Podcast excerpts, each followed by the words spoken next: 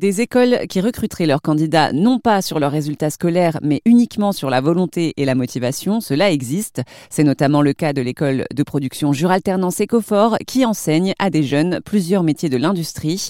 Les formations sont ouvertes à tous les types de profils. Jean-Yves Millot, directeur de Juralternance Ecofort. Certains élèves sont réfugiés, donc sont en attente ou ont obtenu un titre de séjour. Certains de ces élèves qui viennent de l'étranger, ils savent déjà lire, écrire, compter parce qu'ils ont été inscrits dans le système de scolarisation de leur pays. Mais d'autres élèves, effectivement, arrivent chez nous en ne sachant pas lire et écrire parce que n'ayant pas été scolarisés dans leur pays d'origine. C'est très intéressant. Et comment se fait-ce que ces élèves-là, euh, qui, ont, qui sont d'origine étrangère, soient ici dans le Jura? Ah ben là, c'est complètement aléatoire. J'ai peur de vous dire des bêtises, mais les jeunes qui arrivent de pays euh, divers et variés, ils arrivent à Paris, ils arrivent à Marseille, ils arrivent en bus Macron euh, d'Espagne ou etc. Et ensuite, soit ils arrivent par hasard dans le Jura, soit ils sont envoyés sur des dispositifs d'accueil de jeunes mineurs dans le Jura comme ils pourraient être envoyés en Creuse.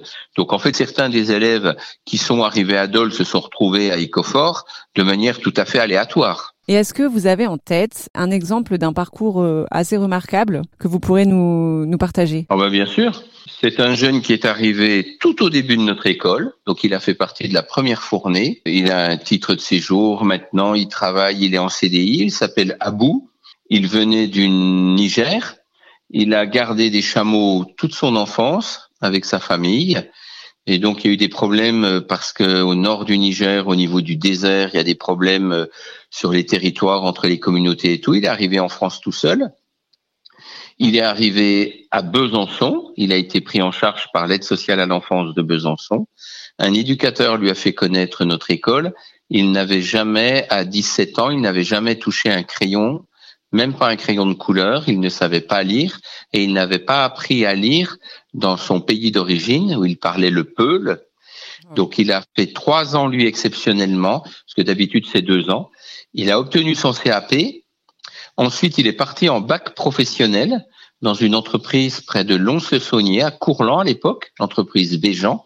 Il a fait trois ans en apprentissage dans cette entreprise.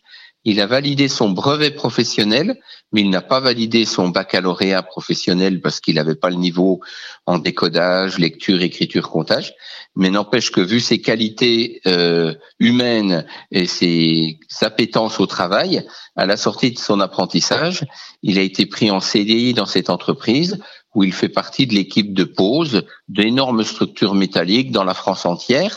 Il a son titre de séjour, il a un appartement et il est totalement autonome et il est toujours seul parce que ses parents, euh, il y a eu beaucoup de décès dans sa famille suite aux troubles qu'il y a eu là où il était et il, est, il a retrouvé du lien avec une partie de sa famille cet été après sept ans de d'absence de lien avec tout son milieu familial. C'est très impressionnant.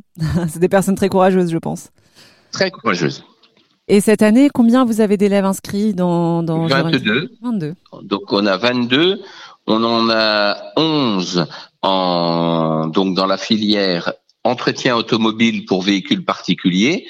Donc c'est des jeunes qui préparent un CAP d'entretien automobile.